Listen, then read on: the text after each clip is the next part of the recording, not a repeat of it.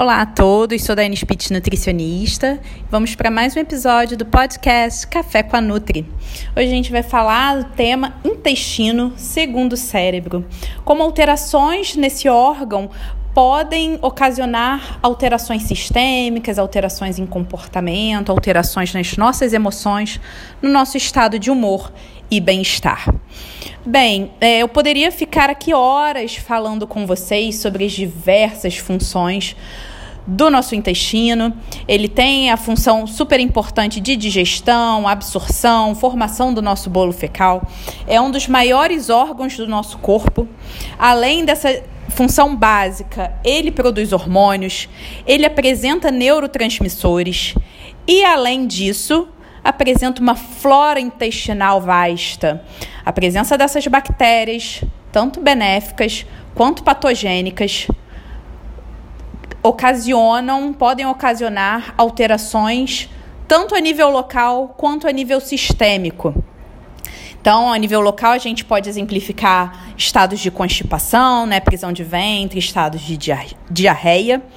E, dependendo do nosso padrão alimentar, dependendo da, do perfil dessa flora intestinal, a gente pode também ter maior é, hipersensibilidade e hiperpermeabilidade intestinal. Hipersensibilidade está totalmente relacionada a essa hiperpermeabilidade intestinal, já que pequenas partículas do que a gente ingere pode translocar e aí as intolerâncias, as alergias podem ocorrer ou serem potencializadas.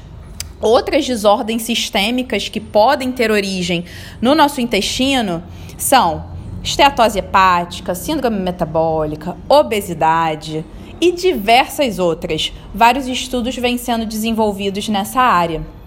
Só para exemplificar como isso acontece desde o nosso nascimento, pesquisadores já demonstraram que a flora do recém-nascido de parto normal é totalmente diferente da flora de um recém-nascido de parto cesárea. Ah, mas como a gente pode modular essa flora intestinal, né? A gente pode utilizar probióticos e a gente fornece cepas de bactérias benéficas, a gente pode exemplificar as, os lactobacilos e as bifidobactérias. Mas a gente não pode só dar as bactérias, a gente tem que dar o substrato, que são as fibras, chamadas fibras, fibras pré-bióticas. Essas bactérias se nutrem, se alimentam dessas fibras prebióticas e produzem substâncias que vão manter a saúde intestinal e a integridade intestinal. Então, é, vejam que há toda uma conexão intestino, estado mental, é, estado de bem-estar e muitas das vezes as pessoas querem tratar uma doença, uma enfermidade e não vão na causa, né, na origem, que muitas vezes pode ser o intestino, tá? É, outras condições relacionadas a estresse ou a uma ansiedade ou excesso de carga de trabalho que pode é, desencadear uma síndrome do intestino irritável é outro exemplo de, dessa conexão cérebro-intestino que ocorre. E aí a síndrome do intestino irritável se manifestando como uma alternância na função intestinal, com diarreia, constipação, excesso de gases, é, distensão abdominal, condições que realmente impactam na qualidade de vida. E a nutrição, a adequação da alimentação no padrão alimentar tem efeito significativo na melhora desses sintomas.